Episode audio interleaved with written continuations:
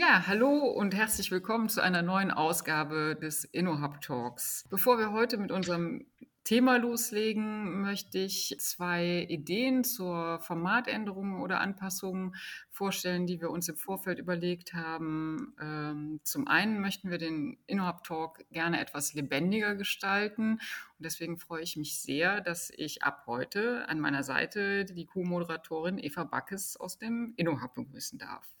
Schön, dass du dabei bist, Eva. Ja, hallo, freue ich mich auch und hallo in die Runde. Ja, dann haben wir noch eine weitere Änderung, nämlich wir möchten Sie, liebe Zuhörer und Zuhörerinnen, einladen, Ihre Themen im Vorfeld zu dem Podcast oder Ihre Fragestellungen zum Thema äh, uns mitzuteilen, damit wir sie hier auch im Gespräch behandeln und austauschen können. Gut, damit können wir beginnen mit dem heutigen Podcast. Change geht das auch anders. Der Titel lässt schon erahnen, dass wir uns etwas kontrovers mit dem Thema Change beschäftigen wollen. Ein Thema, was uns sicherlich nicht nur im beruflichen Umfeld bewegt und betrifft, sondern eigentlich in allen Lebenslagen. Ich freue mich sehr auf unsere heutige Gesprächspartnerin, Dr. Sonja Deutschmann, die ich an dieser Stelle ganz herzlich begrüßen möchte. Hallo Barbro, hallo Eva. Schön, dass ich da sein darf. Ja. Hallo. Ja, Sonja, du bist schon sehr eng verbunden mit dem InnoHub, bietest dort auch Workshop-Reihen an, nämlich zum Thema neurologische Change-Gestaltung. Und damit mhm. bist du prädestiniert für unser Thema heute, weil du wirkliche Expertin bist. Und wir freuen uns wirklich sehr, mit dir darüber in den Austausch zu kommen und in eine lebendige Diskussion. Mhm. Ja, Change ist so, ich habe es gerade eingangs schon gesagt, ne, ist ein Thema, was uns in allen Lebenslagen eigentlich betrifft. Und wir reden quasi wie selbstverständlich immer auch über diesen Begriff. Mhm. Dennoch stellen wir uns die Frage, oder haben wir uns ja auch im Vorfeld die Frage gestellt, mhm. wie definiert jeder von uns Change? Was bedeutet das für uns? Und äh, mhm. wir möchten gerne den Versuch mal starten, hier drei Perspektiven zu beleuchten. Sonja, was, was bedeutet oder was heißt mhm. für dich Change? Ja, Change heißt für mich, und ich betrachte das ja meistens aus so einer Business-Brille, wenn ich in Organisationen und Teams unterwegs bin, heißt für mich, dass da vor Ort in diesem System, also egal ob Team oder Organisation, eine wirklich wesentliche Veränderung stattfindet, die in dem System spürbar ist, weil ein sehr zentrales Element sich verändert. Und das können ganz unterschiedliche Elemente sein oder unterschiedliche Dinge. Und das entscheidet letztlich auch immer, sag ich mal, dieses System selber, ist es wesentlich oder nicht. Das kann ich von außen gar nicht sagen, weil gerade als Externe kann ich nicht beurteilen, ähm, wie verbandelt oder wie verbunden sind beispielsweise die Menschen mit so einer Organisation. Und wenn es zum Beispiel zu einer Fusion kommt, kann ich von außen nur Mutmaßungen stellen, ist das jetzt ein wirklich echter dicker Change für die oder nicht oder wie, wie intensiv wird der sein. Und in aller Regel gibt es immer wieder ähnliche Themen, wo wir sehen, dass die doch sehr wesentlich sind für Organisationen. Genau, so würde ich das mal so einrahmen. Mhm. Und wichtig in dem Kontext ist, dass wir sehen, dass in solchen Change-Prozessen oder in solchen Veränderungsprozessen sehr häufig bisherige Kompetenzen nicht mehr ausreichen. Also dass es eben neue Aspekte, neue Impulse da drin braucht, weil gerade auch Menschen, die, weiß ich nicht, 20, 30 Jahre ihre Arbeit gemacht haben, merken plötzlich so Mist, so wie ich das eigentlich gestern mhm. gemacht habe, geht es heute nicht mehr. Und das ist oft das, was viel Frust mit sich bringt. Und da sind wir plötzlich in so einem, ich sage immer so, Igitt-Bereich unterwegs, weil plötzlich kommen diese Emotionen mit ins Spiel. Mhm. Und ähm, dann wird es eigentlich erst richtig interessant. Und das sind also Dinge, die mit Change verwoben sind. So würde ich das so ganz mhm. kurz und knapp mhm. umschreiben. Okay. Seht ihr auch so? Eva, wie geht's dir? Ja, Change. Also wenn ich das gehört habe, also ich, seit ich im InnoHub bin, habe ich mich auch intensiver damit beschäftigt, aber ich gehe mal jetzt mal aus der Perspektive raus, bevor ich hier war. Und für mich ist Change einfach, es wird etwas besser. Mhm. Ja, gerade in der Arbeitswelt, also ganz einfach formuliert, durch Veränderung soll etwas besser werden. Und für mich heißt das dann halt auch, dass man erstmal auch schaut, wie ist der Standpunkt, wie ist es gerade im Unternehmen, das verändert werden soll, muss überhaupt was verändert werden. Und ausgehend davon auch zu sehen, okay, was ja, verändern wir hier und können ja in Angriff nehmen. Ne? Also ob es jetzt physisch ist, das Arbeitsumfeld, ne, ob es äh, die Tools sind, mit denen man arbeitet, also es beeinflusst ja viel. Ne? Mhm. Ich würde es auch, also wenn ich so auf mich schaue würde, wäre mein erster Impuls auch, hm, Change ist für mich positiv besetzt. Also ne, das ist aber auch eine mhm. ganz persönliche Wahrnehmung, wie, wie Sonja das eben ja auch sagte, das geht ja jedem mhm. anders. Und positiv besetzt im Sinne von, ich kann etwas verändern zum Besseren. Ne? Ich kann was, ich kann mich einbringen. Ne? Mhm. Aber gleichzeitig hm, spüre ich auch, und das ist, also das erlebe ich auch in Unternehmen, dass es einen enormen Druck gibt, ne? weil nämlich genau das, glaube ich, Sonja, was du eben sagtest, reichen meine Kompetenzen? Kann ich überhaupt noch mhm. mithalten mit dem, was da künftig erwartet wird, beziehungsweise ist überhaupt klar, was von mir erwartet wird? Und es gibt ganz viel Geschwindigkeit. Und das ist natürlich auch etwas, was Druck macht. Das ist so, so meine, mhm. mein, meine Wahrnehmung zu Change. Ne? Mhm. Auf jeden Fall. Ich, ich finde noch, dass ein Aspekt noch darüber hinaus wichtig und ich glaube, also ich kann das auch voll nachvollziehen, was du sagst, Eva, dass das ja auch letztlich mit einer Verbesserung, mit etwas, wir, wir gehen nach vorne zu tun hat. Das ist es ja dann in dem Moment, wenn ich das selbst entscheiden kann. Nur es gibt ja eben auch manchmal Changes und ich glaube, das ist wichtig auch für sich im Hinterkopf zu haben. Ähm, manchmal sind ja so Changes eben nicht freiwillig. Mhm. Und da ist vielleicht der Geschäftsführer, der was in der Zeitung liest oder eine Führungskraft oder ne, wer auch immer merkt so, oh weia, wenn wir weiter so machen, dann geht das so nicht mehr lange. Und deswegen müssen wir was verändern. Und dann ist das erstmal in diesem ersten Moment vielleicht nicht so schön. Und gerade für diejenigen, die das vielleicht in der Organisation hören, wo es hingehen soll, die haben sich in aller Regel auch nicht freiwillig dafür entschieden. Und das sind halt so Aspekte, je nachdem, wie man da gerade drauf schaut, ist das eben nicht immer selbst entschieden. Und das macht ja gerade, sag ich mal, dieses spannende Element in der Mitte aus. Wie kommt das zusammen? Ne? Also wie kann ich damit umgehen? Die einen wollen es und die anderen halt vielleicht eher nicht. Mhm.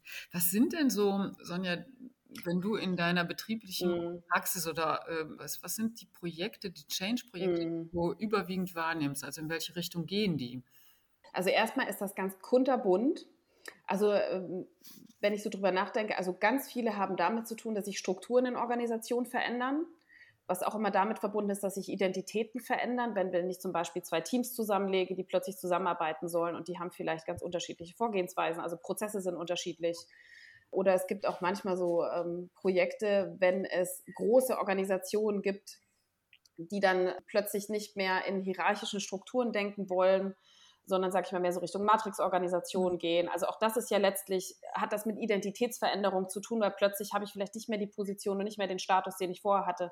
Also das sind schon einige ähm, Projekte oder Anfragen, was immer häufiger natürlich auch kommt, ist so dieser Kontext Digitalisierung. Mhm. Ne? Plötzlich werden Dinge, also auch Prozesse umgestellt. Das ist wie ein, ein, anderer Aggregatzustand sozusagen an Prozessen, weil plötzlich kann ich das nicht mehr anfassen. Mhm. Äh, plötzlich geht es um Dinge, die da irgendwo digital schwirren und ich kann sie nicht mehr sehen. Mhm. Äh, das sind solche Dinge. Wir haben schon auch Projekte begleitet, wo es um Outsourcing-Projekte oder Prozesse ging, ne? dass plötzlich Dinge nicht mehr in Deutschland äh, passieren sollen, sondern irgendwo im Ausland und es eine andere Kommunikation zum Beispiel braucht. Also das ist in der Tat kunterbunt und unterm Strich auch sehr viel, was mit so Kulturwandel zu tun hat. Mhm. Also wenn wirklich Organisationen sagen, wir brauchen, um letztlich auch ne, flexibel zu bleiben in all diesen Change-Kontexten oder diesen Wandel, die da draußen passieren, müssen wir flexibler sein und dafür brauchen wir eine andere Kultur. Mhm. Und das ist natürlich höchst spannend. Wie gelingt so eine Kulturveränderung? Ähm, genau, die dann letztlich mhm. halt auch die Menschen mittragen wollen da drin. Denn Kultur geht ja nur mit den Menschen, die in der Organisation sind und nicht einfach nur, weil ich jetzt schöne Werte an die Wand schreibe oder sage,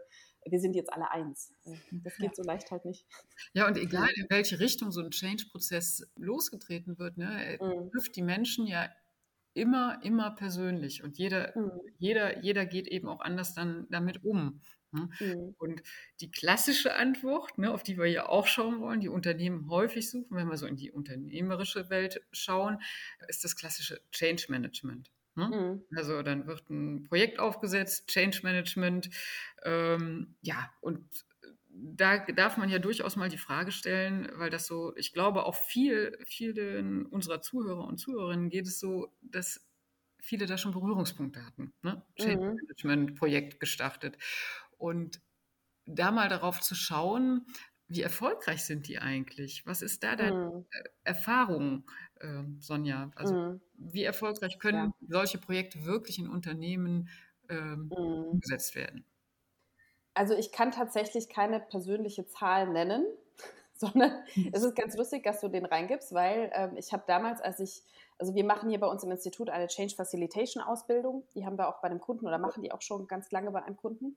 Und in dem Kontext habe ich mal gegoogelt und das ist ganz spannend. Ich wollte einfach wissen, wie viele Change Management Projekte sind denn überhaupt erfolgreich? So, weil wenn alles total erfolgreich ist, dann brauche ich ja auch nichts anderes machen groß. Ja. Dann kann ich das ja so belassen. Genau. So das Verrückte ist, Gott und die Welt fragt nach Change und Change Begleitung. Also habe ich das mal gegoogelt und die Zahlen variieren. Also das ist von 60 bis 80 Prozent der äh, Change Management Projekte scheitern, wird da so geschrieben ich habe diese Studien nicht gemacht und ich habe die Zahlen nicht reingeschrieben. Ich würde so sagen, in meiner Beobachtung in so, so Changes in Organisationen ich möchte keine Zahl dran schreiben, nur es ist schon sehr, sehr häufig so, dass die Dinge einfach nicht so gelingen, wie sie geplant sind oder wie es eben im Excel-Sheet steht. Und das ist ja eigentlich das Spannende. Denn wenn wir sagen, wir möchten diese Organisation oder das, worum es auch immer geht, in eine bestimmte Richtung entwickeln, also wir wollen ein Ziel erreichen für mhm. einen bestimmten Sinn, also da steht ja auch was dahinter. Wir machen das ja nicht einfach nur, weil wir es können.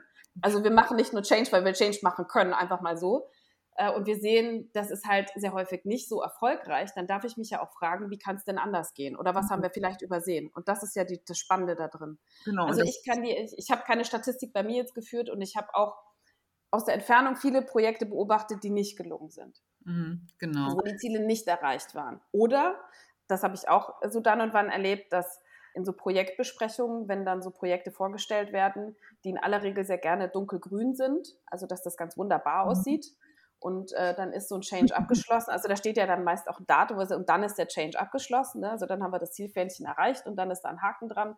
Und dann stellt sich im Nachgang raus, dass das überhaupt nicht dunkelgrün war, sondern dass das vorne und hinten nicht klappt. Dann hat man halt irgendeine Software angeschafft, die dann keiner benutzt und hat Millionen dafür ausgegeben und solche Geschichten. Und das ist eher das Verrückte. Ja, also, also für mich es ist es nicht so, dass Change eigentlich nie aufhört. Ne, man kann ja nicht in dem Sinne sagen, es mhm. ist abgeschlossen, sondern es geht immer weiter, oder? Also ich würde mal sagen, Organisationen sind ja einfach dynamische Wesen. So würde ich mhm. das, also das klingt jetzt schon fast esoterisch. Äh, nur letztlich, das sind viele Menschen, die sich zusammenschließen in bestimmten Gruppen, Teams, um etwas zu erreichen. Und äh, natürlich ist da immer eine Dynamik drin, ganz klar. Und wenn ich jetzt so einen, einen Change anstoße, weil ich sage, wir wollen irgendwo hin, und das ist wie gesagt ein, ein freiwillig, eine freiwillige Entscheidung, ich möchte das machen, dann kann man schon irgendwann sagen, dass bestimmte Dinge gut angekommen sind nach einer Zeit. Oder dass man sagt, ne, bestimmte Dinge, weiß ich nicht, die Software ist gut implementiert, die Menschen arbeiten damit, wir sehen Fehlerquoten sinken, ne? also es wird wieder produktiver, man kann das vielleicht auch in Zahlen ablesen, dass es wieder anders ist. Also insofern könnte man schon sagen, dass irgendwann ein Change äh, geht schon, sage ich mal, Richtung erfolgreich werden.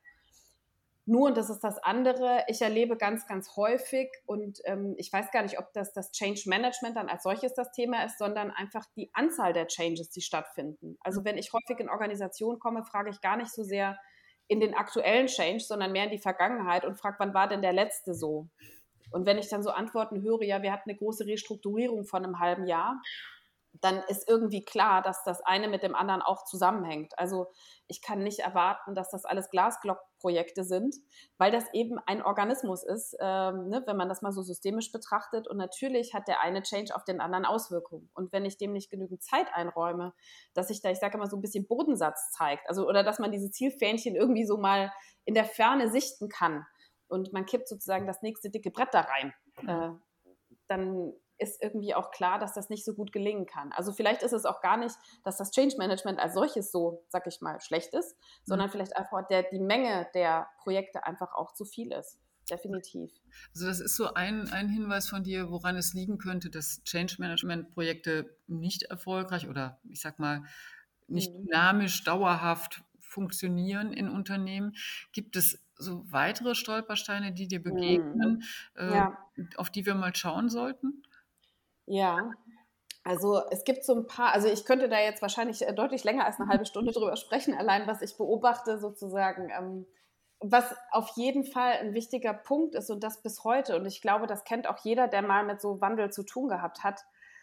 Üblicherweise ist das ja so, wenn man sowas anstößt und man hat es nur gut gemeint, egal ob man den Workshop vorbereitet hat oder die Präsentation gestrickt oder ne, egal was auch immer, jeder hat es irgendwie gemacht, weil er was Gutes reingeben mag und dann fängt man gerade an und dann melden sich die ersten und sagen, das ist doch der letzte Mist, was ihr hier macht. Oder das haben wir doch vor drei Jahren schon gemacht und so. Also das heißt, dann kommt dieser sogenannte Widerstand. Also Leute, die sagen, ich bin nicht einverstanden. Also auf gut Deutsch Ablehnung. Und was dann ganz, ganz häufig passiert, und ich bin wirklich entsetzt gewesen, als ich das in, äh, den, in einem Buch gelesen habe, ähm, von einem sehr renommierten Verlag. Da habe ich also zum Kontext Change Management, da stand tatsächlich drin, man soll doch diesen Widerstand brechen. Und äh, da, äh, also aus meiner Erfahrung in, in Change-Projekten, und ich habe äh, 2003 mein erstes Change-Projekt mitgemacht und da hatte ich noch gar nicht die Idee, dass das überhaupt Change ist. Also ich habe da, sag ich mal, ganz frei mitgearbeitet und habe mal geguckt, was so passiert. Habe da viel Erfahrung gemacht. Also das Thema da drin ist einfach, viele denken immer noch, dass, dass jemand sagt, ich finde das nicht in Ordnung, was hier passiert, sozusagen als etwas Negatives. Mhm. Und das Verrückte ist, wenn man es mal anders betrachtet, was für ein Geschenk, wenn jemand aufsteht und sagt, Leute, habt ihr auch daran gedacht oder ich finde das nicht in Ordnung oder wir haben im letzten Projekt auch hier nur Mist gemacht. Mhm. Also diesen, diesen Widerstand in Anführungsstrichen oder diese Ablehnung nicht als etwas dagegen zu verstehen, sondern das ist im Prinzip eine Form von Engagement. Mhm. Ich sag mal, wenn ich in so Changes reinkomme und es passiert gar nichts in der Mannschaft, dass die da sitzen und sagen, ja, machen wir. Dann ist es eigentlich so ein Moment, wo ich Angst bekomme. Also ich dann als Beraterin, ich mir denke, oh weia, weil diese ganzen wichtigen, sage ich mal, Qualitätssicherer da drin tauchen nicht auf. Und so betrachte ich heute diesen Widerstand oder diese Ablehnung zu sagen, hey, das sind wichtige Informationsgeber, das ist eine Form von Kommunikation, die haben Lust, sich auszutauschen. Denn wenn die Leute plötzlich schweigen und nichts mehr sagen, dann ist es eigentlich eher, das ist eine spätere Form des Widerstands. Deswegen also so früh wie möglich sozusagen diese Bedenken oder diese Ideen, die da auch kommen, aufzugreifen und mit in den Change zu integrieren. Also das wäre für mich ein ganz großes Anliegen. Also auch die Menschen natürlich mit ihrem Widerstand und der, der also die kämpfen ja für was an der Stelle. Ne? Das, Voll, ähm, ja. ähm, also immer ernst nehmen und, und mhm. als Teil mit in die Lösungsfindung, also oder Weiterentwicklung oder wie auch immer man das nennen mag, einbeziehen. Mhm. Ne? Und ich habe mhm. gerade so beim Zuhören gedacht, das braucht ja also ein wichtiges Fundament oder ein wichtiger Boden, einen wichtigen Boden, den es braucht, das ist auch die Kultur ne, äh, in einem mhm. Unternehmen, wie, wie man mit solchen Change-Prozessen umgeht. Total, natürlich. Also ich sag mal, ähm, und das passt auch zu dem, was du anfangs gesagt hast, auch Eva, so ein Change hört ja nie auf. Also insofern würde ich dem auch zustimmen, wenn man sagt, ja, ich, ich, ich sehe ja sozusagen immer äh, oder ich bereite immer diesen Boden, auf dem dann möglicherweise so ein Wandel auch stattfindet. Und wenn ich beispielsweise eine Organisation mir aufgebaut habe, und die Menschen, die da drin ähm, beteiligt sind, haben beispielsweise Angst zu sagen, hey Chef, wir haben hier einen Fehler gemacht. Mhm. Oder das, was wir hier geplant haben, wir sehen, das funktioniert so nicht. Ähm, und die Menschen trauen sich nicht, das reinzugeben. Also ich nehme mal dieses Wort, was jetzt auch in aller Munde ist, das Thema Fehlerkultur. Also wir wissen, dass in solchen Change-Prozessen, was im Prinzip ja auch nichts anderes ist als ein sehr, sehr großer Lernprozess für eine Organisation oder ein Team, wenn ich da drin nicht Fehler machen darf, weil unter uns, die passieren sowieso. Mhm. Und wenn ich das zum Beispiel in, in Form meiner Kultur, die ich anbiete oder die ich vorlebe, nicht, also nicht erlaube, ist total klar aus meiner Sicht, es wäre meine Hypothese, dass dann, dann so ein Change anders verläuft, weil es einfach schwieriger ist, sag ich mal, in diese Lernprozesse zu gehen.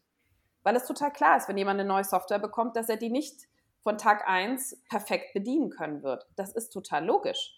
Also ich sage mal, das ist wie Laufen lernen. Und das ist auch total klar, wenn so ein Baby auf die Welt kommt, dass wenn der Tag gekommen ist, wenn das entscheidet, jetzt geht's los, dass das nicht aufsteht und losrennt. Mhm. Also auch da passieren diese Dinge. Und da ist es völlig normal und natürlich. Und in diesen Organisationen muss das immer direkt perfekt und schnell und gut sein. Und ähm, mhm. das funktioniert da eben nicht. Genau. Also insofern hat das viel mit Kultur zu tun, ja es ist klar und es ist äh, deutlich geworden an deinen Ausführungen, wie, wie zentral eigentlich jeder individuell auch ist in so einem Ch Change-Prozess, mhm. Organismus in so einem Unternehmen, in dem Prozess mhm. selber.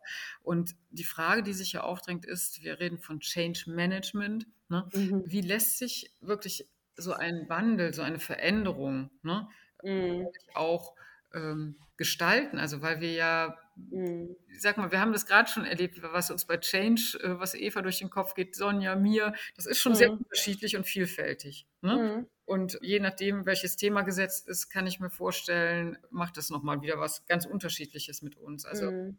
also es geht in verschiedene Richtungen. Ist Managen da der richtige Ansatz oder was müsste man eigentlich anders machen? Wir haben jetzt viel darüber gesprochen, warum gewisse Projekte nicht so gut gelingen. Ne? Äh, mhm. Aber was, was kann man denn tatsächlich anders machen, wenn wir jetzt mal so auf die konstruktive Seite äh, ja. gehen und sagen, Mensch, was sind unsere Ideen dazu? Was, ja. was fällt uns dazu ein? Ja, also ich finde das schön, dass du den reingibst, weil äh, wir haben ja darüber gesprochen, was Change für uns ist. Wir haben noch gar nicht darüber gesprochen, was eigentlich Management für uns bedeutet. Eigentlich bräuchte es dafür auch eine Runde. Ich kann jetzt nur sozusagen reingehen, was ich unter Management verstehe. Und, und das ist auch genau der Punkt, wo ich sage, davon würde ich mich total gerne lösen, wenn ich Change begleite. Weil Management heißt für mich ein Stück weit an der Stelle, oder das ist das, was ich in der Praxis beobachte, äh, dass Pläne gemacht werden an einem Tag X und wir Annahmen treffen über etwas in der Zukunft, wo wir keine Idee haben, wie das sein wird. Und ich glaube, da braucht man gar nicht so weit gucken. Allein das letzte Jahr hat uns sehr gelehrt, dass Dinge sich einfach verändern können, auch wenn ich sie nicht gewollt und geplant habe und plötzlich geht mein Plan nicht auf. Das heißt, so diese, diese Annahmen, die da drin stecken, in, in, sag ich mal, so Management-Ansätzen, dass es linear-kausale Zusammenhänge gibt. Ich finde das Wort ganz furchtbar, mhm. aber das sagt, es gibt eine Ursache und eine Wirkung. Oder ich mache jetzt diesen Workshop und danach wissen die das alle und dann machen die alle mit. Das sind einfach Annahmen, die, von denen die dann fest ausgehen und mit denen wird gearbeitet. Und dann gibt es eben diese ganzen schönen Meilensteine und es ist einfach sehr ähm, festgeschrieben und es geht halt darum, diese Meilensteine oder einfach diese Fähnchen zwischendrin zu erreichen. Und ich finde das grundsätzlich erstmal gar nicht schlecht zu sagen, lass uns einen Plan machen. Lass uns überlegen, wie wollen wir es angehen. Ich finde das mhm. grundsätzlich super. Also ich finde planlos in sowas rein ist vielleicht nicht so gut. Und ich finde auch gut zu wissen, wer sich wann um was kümmert und wann wir wieder zusammenkommen, um zu schauen, wie es dann ist. Nur ich glaube, was es auf jeden Fall braucht, ist sich von diesen starren Plänen zwischendurch zu lösen und zu sagen, okay, das ist unsere Annahme, die Hypothese, wie es gehen könnte. Und wir dürfen zwischendurch vielleicht auch so Schleifen einbauen, wo wir uns austauschen und gucken, was wollen wir davon anpassen. Und sehr häufig passieren ja diese, diese Planungen an einem Schreibtisch, der weit weg ist von der Praxis. Und wenn ich mir nämlich dann zum Beispiel anschaue, an einem Schreibtisch wird dann entschieden, ähm, weiß ich nicht, habe ich jetzt auch erst in diesem Jahr gehört, ich habe Anfang des Jahres mit jemandem gesprochen, der sich auch für unsere Change-Ausbildung interessiert und sagte, ja, ich bräuchte das ganz schnell, weil der Change soll im Sommer durch sein. und dann frage ich, worum geht es denn da? Sagt er, ja, da geht es um eine Restrukturierung, ne? Und da geht ganz viele Strukturen und Teams werden verändert. Ah, interessant, ah, okay. Mhm. Also ich finde, was auch ganz wichtig ist, sich zu fragen, wenn wir das angehen, was haben wir denn für Annahmen, was das für einen Change auslöst? Also bringen wir gerade neue Blumentöpfe rein? Oder haben wir gerade eine große Fusion, wo wir im Zweifel unterschiedliche Kulturen haben, die zusammenkommen? Ne? Also auch, weiß ich, ein amerikanischer Konzern kauft einen deutschen und so weiter. Da kommen unterschiedliche Kulturen zusammen. Das hat einen anderen Wumms. Ich sage es mal so salopp. Mhm. Und ich darf mich einfach vorher fragen, was glaube ich denn, was das für ein Ausmaß hat? Und dann darf mir irgendwie auch klar sein, okay, in einem halben Jahr wird das wahrscheinlich gar nicht zu machen sein. Und, und das sind so Aspekte, die auf jeden Fall wichtig wären. Ja, die Frage, die ich mir gerade stelle, ja. ähm, versuchen Unternehmen erstmal auch intern Change-Prozesse anzustoßen, also mit internen Kollegen, bevor sie einen zum Beispiel dich dazu holen? Das ist eine super gute Frage. Also ich beobachte, dass wir ganz häufig dann dazu gerufen werden. Also es gibt mehrere Momente. Also ich habe erlebt, dass wir dazu gerufen werden, wenn sozusagen in dieser Checkliste für Change-Planung steht, Change Management muss mit eingeplant werden. Dann passiert es schon mal, dass bei uns angerufen wird, da ruft jemand vom Personal aus dem Konzern bei uns an und sagt, hier, wir haben hier Change Management auf dem Tableau, könnt ihr mal vorbeikommen. Und dann hat das manchmal so den Charakter von, jetzt können wir einen Haken dran machen, weil wir haben da mit jemand gesprochen, der sich mit Menschen auskennt. So, fertig. Das habe ich schon erlebt und in aller Regel, und das ist eher der häufigere Fall, ist es so, dass wir dann gerufen werden, wenn schon sehr viel Ablehnung da ist. Also sage ich mal, die, die Arbeitsfähigkeit nicht mehr so gegeben ist oder einfach sehr, sehr viel Verwirrung in der Organisation ist. Also wenn äh, bestimmte Prozesse noch nicht so laufen oder die Zusammenarbeit noch nicht so läuft, wie das eigentlich gewünscht ist. Also sage ich mal, erst in, wenn der Change schon etwas fortgeschritten mhm. ist, also noch nicht zu Beginn. Und das wäre ja eigentlich also ich finde so diesen, diesem Anfang mehr Aufmerksamkeit zu schenken und das wirklich mal zu durchdenken und auch Menschen hinzuzuziehen, zu fragen, wie schätzt du das ein? Was glaubst du, ähm, wie das auch ankommen wird? Ne? Also so, sag ich mal, so, so ein, den Puls sozusagen der Organisation zu fühlen, wäre auf jeden Fall ein schlauer Moment. Ob man da jetzt immer Berater dazu braucht, weiß ich nicht. Ich finde es einfach gut, die Menschen hinzuzuziehen, weil wir als Berater wissen es auch nicht besser. Wir haben halt einfach nur schicke Modelle, die dann helfen, sozusagen eine gemeinsame Sprache da drin zu sprechen. Und das ist, glaube ich, das, Barbaro, was ich glaube, was es braucht, ist ähm, Rahmen, die halt klar machen, wo stehen wir jetzt, dass wir, sag ich mal, so ein gemeinsames Mindset bekommen. Ich mag das Wort mhm. jetzt auch nicht so, aber dass wir eine gemeinsame Sicht auf die Lage bekommen, um dann zu gucken, okay, wenn wir dorthin wollen, was ist denn der nächste kluge Schritt? Genau. Also es braucht in diesen Prozessen sehr viel mehr Flexibilität und eine Form von gemeinsamer Sprache, die wir über Modelle, die wir über Ansätze bekommen, weil dann eben ne, genau dieses, was heißt denn jetzt eigentlich Change Management? Mhm. Ne, also das kann man nicht in eine Schubkarre legen, das, das Wort oder dieses, ne, das ist halt irgendwas und jeder versteht was anderes drunter. Mhm. Und ähm, das hat auf jeden Fall einen hohen Wert. Ja. Also wenn ich, wenn ich da nochmal so drauf blicke, auch ähm, mhm. was, was Eva gesagt hat, also und, und, und du, Sonja, im Grunde, wir haben Change-Projekte, werden gestartet und es braucht eine Sensibilität eigentlich auch von Führungsebenen, von ne, zu, zu erkennen mhm. auch erstmal, also Change ist eine Kultur, das ist das, was Eva eben gesagt hat. Ne? Also das hört ja nicht auf, äh, mhm. sondern das ist wirklich eine Kultur, der sich ein Unternehmen verschreiben muss. Mhm. Damit ist auch klar, dass diese Veränderung eigentlich nicht endet. Ne? Und ich komme ja aus dem Lean ne? und da sagt mhm. man, Veränderung endet nie. Das ist auch mhm. eine Kultur, mhm. das ist eine Philosophie und das ist, trifft auch im Change, denke ich, ganz gut zu. Und was du gerade beschrieben hast, die Lösung, die hört sich ja im Prinzip fast einfach an, dass man nämlich sagt, okay, ich brauche eine Vision. Diese Vision muss ich teilen mit, mhm. mit den mhm. Menschen, die die Veränderungen betreffen. Mhm. Und dann mhm. muss ich aber kleine Schritte definieren. Und vielleicht muss mhm. ich Kulturen betreiben auf dem Weg ne, zu meiner mhm. Vision. Und das finde ich ganz spannend und ist vielleicht ein mhm. guter Hinweis auch an Führungsebenen, die sich äh, mit dem Gedanken tragen, Change-Prozesse im Unternehmen zu starten. Ne? Mhm. Also finde ja. ich ganz wertvoll. Also das eine ist auch, und das ist sehr häufig halt der Fall, genau wenn wir halt aus dieser Haltung von, boah, Change ist was Tolles und was total Positives, ne? wenn jemand da reingeht in eine Organisation und sagt, boah, das machen wir jetzt, das wird total toll, dann ist die Person eigentlich schon an der Stelle in ihrem eigenen Change, da sind die anderen noch nicht und die sehen das noch nicht. Und das bedeutet ganz häufig, und das höre ich durch die Bank, ähm, wenn sowas passiert, also wenn begeisterte Geschäftsführer oder Vorstände oder Führungskräfte da stehen und das verkünden, dass die Mitarbeiter das so wahrnehmen, als wenn das, was bisher passiert ist, völliger Mist war. Das formulieren die auch genauso. Ja, war das, war das denn jetzt die letzten 20 Jahre nichts wert, was wir gemacht haben? Mhm.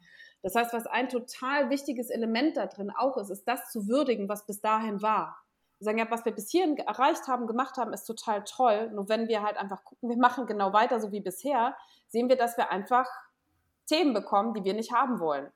Also das wäre für mich noch ein ganz wichtiger Aspekt, der häufig in der Begeisterung dann vergessen wird. Und du hast gesagt, was es braucht, ist eine Vision. Ich stimme dem total zu, wenn man sagt, ne, es ist keine Vision in dem Sinne, sondern es geht um Ziele, weil in aller Regel steht ja immer da auf so ein ne, Change-Ding, wo man hin will, so ein Ziel. Und sehr häufig sind das halt so Zahlen. Oder manche sagen, wir machen das jetzt, um Kosten zu sparen. Hm. Das ist jetzt halt nichts, wo die Leute irgendwie morgens gern aufstehen, weil sie sagen, oh ja, heute stehe ich auf, um echt wieder so richtig Kosten zu sparen. Und das, was da halt einfach oft rein muss, und ich kann das natürlich verstehen, ne, dass eine Unternehmung, die sagt, ne, wir müssen das machen, weil das einfach nicht effizient ist, was wir hier tun. Ne, und ähm, wir kriegen damit langfristig einfach ein Problem, kann ich das durchaus nachvollziehen. Nur was da drin fehlt, ist neben diesem Ziel der Sinn dahinter. Also wofür wollen wir denn Kosten sparen? Oder wofür wollen wir denn die Software einführen? Oder wofür ist diese Fusion wichtig? Oder wofür ist es wichtig, die Prozesse zu zentralisieren? Und, und, und. Also was haben wir davon? Mhm. Dass das praktisch verständlich wird und äh, das dockt, und das wissen wir auch an, im Hirn dann einfach in anderen Zentren an, die letztlich auch mehr mit Motivation und hoffentlich auch Begeisterung dann zu tun haben, dass die Leute sich auch engagieren wollen. Und das kann auch sowas sein, zu sagen, wir wollen Kosten sparen, einfach um Rücklagen zu bilden, wenn wieder sowas kommt wie das letzte Jahr, dass wir einfach anders aufgestellt sind. Das heißt auf gut Deutsch auch, um uns zu sichern. Genau, also es gehört auch genau. ein Stück weit Ehrlichkeit natürlich dazu und mhm. sagen, guck mal, das sind die Hintergründe, ein Verständnis mhm. zu schaffen und idealerweise, ich sag mal, setzt man ja viel Arbeit gerade in dieser Anfangsphase, um so ein gemeinsames Mindset entwickeln, also dass auch die, die Menschen wirklich nachvollziehen können, warum müssen wir jetzt hier eigentlich so einen Change-Prozess mhm. starten, mhm. damit es auch Sinn ergibt. Ne? Du hast es gerade so mhm. schön äh, beschrieben, kann ich 100% mhm. nachvollziehen. Mhm. Wie schafft man es? Also wenn ist, ist das vielleicht auch so ein zentraler Punkt zu Beginn, äh, so ein gemeinsames mhm. Verständnis zu schaffen, damit Menschen sich auf den Weg machen, trotz Sorgen, Ängsten, liebgewonnene Dinge auch äh, vielleicht ja, abgeben zu müssen oder abschließen zu müssen. Ist das eigentlich der, das Fundament, auf dem so ein, so, so ein Change-Prozess nur gelingen kann, dass man, dass man zu Beginn wirklich dieses gemeinsame Verständnis herstellt? Ja, also ich glaube, was es da drin braucht, ist überhaupt die Möglichkeit, in Kontakt zu kommen und sich auszutauschen. Da geht es ja schon los, weil sehr häufig beobachten Mitarbeiter in Organisationen, da unterhalten sich Führungskräfte, Geschäftsführung, also ganz viele miteinander. Und da, da hat man schon so die Ahnung, da passiert was, nur ich habe keine Ahnung was. Und dann kommen diese Fantasien, was da wohl alles passieren könnte. Mhm. Und ich glaube, das hat auch mit Verständnis zu tun. Oder ich würde es eher sagen, ich hat, für mich hat das viel mit Transparenz zu tun. Und oft ist das mal, oder ja, manchmal kann das auch sein, wenn man in so einen Change-Prozess reingeht, dass die, die an der Spitze stehen, sagen, wir müssen was verändern, aber wir wissen noch gar nicht was. Also wir haben diese Vision noch gar nicht. Also das ist so schön zu sagen, ach, wir haben dieses tolle Ziel oder diese Vision und das ist der Sinn und das ist manchmal noch gar nicht da. Mhm. Und das macht natürlich große Unsicherheit. Und ich glaube, äh, mit solchen Themen auch transparent umzugehen, natürlich, es kommt immer auf die Organisation an, geht das auch gerade sozusagen oder ähm, sind das vielleicht auch vertrauliche Dinge, über die nicht gesprochen werden darf. Ne, das kommt immer auf Setting, den Kontext an. Nur ich glaube, eine, eine Transparenz über das, wie es ist, auch zu sagen, ne, wir, wir brauchen euch, wir brauchen eure Ideen. Ne? Also lasst uns gemeinsam überlegen, wie kommen wir dahin. Weil ohne euch kommen wir letztlich nicht ans Ziel. Weil eine Organisation besteht nicht nur aus Geschäftsführern und Führungskräften da ist halt auch eine Mannschaft, die sozusagen mitgehen darf ja unterm Strich. Und mhm. ich glaube, dieser, dieser Punkt von Beteiligung und zu gucken, wie kann man da in Austausch kommen und wenn das ein, ein gemeinsames Verständnis von so einer Lage sein kann, wäre das ideal. Ja. Absolut. Und das ist ja ein Wahnsinnspotenzial, was sich dahinter verbirgt, ne? wenn ich mhm. mal die Führungsebene verlasse, wenn ich das mhm. eigentlich mit der Belegschaft, mit Menschen gemeinsam äh, entwickeln kann, das hat ein Riesenpotenzial, denke ich. Total, absolut. Mhm. Ja, Kommunikation ist halt, ja, denke ich, auch so ein Kernthema, ne, im Change. Mhm. Also absolut. Ohne das geht's nicht. Nein, überhaupt ja. nicht. Also ich sag mal, das ist halt äh, letztlich das Transportmittel mhm. von diesen Informationen, die fließen dürfen, damit da was Gemeinsames entstehen kann. Und mhm. ne, weil du, ich weiß nicht gerade, wie du es formuliert hattest, Barbara, nur dieses, sobald ja das aufkommt, dass jemand sagt, ich finde das doof, dann hat der Change ja schon längst begonnen. Also mhm. Also dann ist man ja schon mittendrin. Ne? Und ähm, das ist einfach auch wichtig, sich das zu vergegenwärtigen. Und natürlich ist es dann auch toll, wenn ich Sinn und, und diese Dinge mitbringen kann. Nur manchmal, und das ist oft so einfach, sage ich, in so einem Moment hilft es einfach manchmal auch Klappe zu halten und einfach nur hinzuhören, was sagen die eigentlich gerade? Mhm. Also worum mhm. geht es denn da jetzt eigentlich? Genau. Ähm, genau, und nicht dieses Überreden und dieses Überzeugen, ich muss jetzt überzeugen, dass die Mitglieder sagen, nee, in so einem Moment ist einfach meine Aufgabe, mich hinzusetzen und mir anzuhören, was sagen die gerade und zu gucken, was davon müssen und wollen wir berücksichtigen, diesen Change, damit wir die Leute auch mitnehmen. Und ich habe das so oft erlebt, dass da extrem wertvolle Informationen gekommen sind. Ja. Weil das sind ja alles kluge Menschen. Keiner kennt die Organisation so gut wie die Menschen, die da drin arbeiten. Und mhm. insofern, sage ich, dürfen wir alle dankbar sein, wenn die sich melden und sagen, hier, ich sehe hier was. Und ich glaube, das ist ein ganz wertvoller Hinweis hier auch zum Abschluss, weil das gilt mit Change-Projekt oder ohne, hinzuhören, mhm. was Menschen bewegt, was sie zu sagen haben in, in, mhm. in, in, Arbeitswelten oder natürlich gilt das auch für unser privates Umfeld sicherlich außer Frage, aber hinzuhören, um mal zu schauen, was will er mir jetzt eigentlich gerade sagen oder sie, das glaube ich, da kann man ganz, ganz spannende Hinweise finden. Gut, ja, ich glaube, dieses Thema ist so voll mit Aspekten und Diskussionsstoff. Wir mhm. haben gefühlt nur an der Oberfläche ein bisschen gekratzt und wir würden, und ich glaube, da spreche ich auch für Eva mit, sehr, sehr gerne, Sonja, das Fortsetzen, vertiefen und hoffe, dass, dass wir das auch bei Gelegenheit machen können. Für den Moment gerne. muss es reichen und wir hoffen, dass wir die Zuhörer und Zuhörerinnen begeistern konnten und ja, dass sie etwas mitnehmen in ihrem betrieblichen Alltag vor allen Dingen, sie etwas zum Nachdenken gebracht hat. Das wäre wunderbar, wenn das mhm. ist heute. Und damit sind wir am Ende der heutigen, mhm. des heutigen Podcasts. Ich sage ganz herzlichen Dank, Sonja, für deine Gedanken, für deine Ausführungen und auch vielen lieben Dank, Eva, für deine empathischen Beiträge. Und deswegen, also an der Stelle nochmal herzlichen Dank und wir freuen uns auf den nächsten Podcast und wenn wir wieder zurück auf Sendung sind. Tschüss. Jo, tschüss, ganz tschüss. lieben Dank. Macht's gut.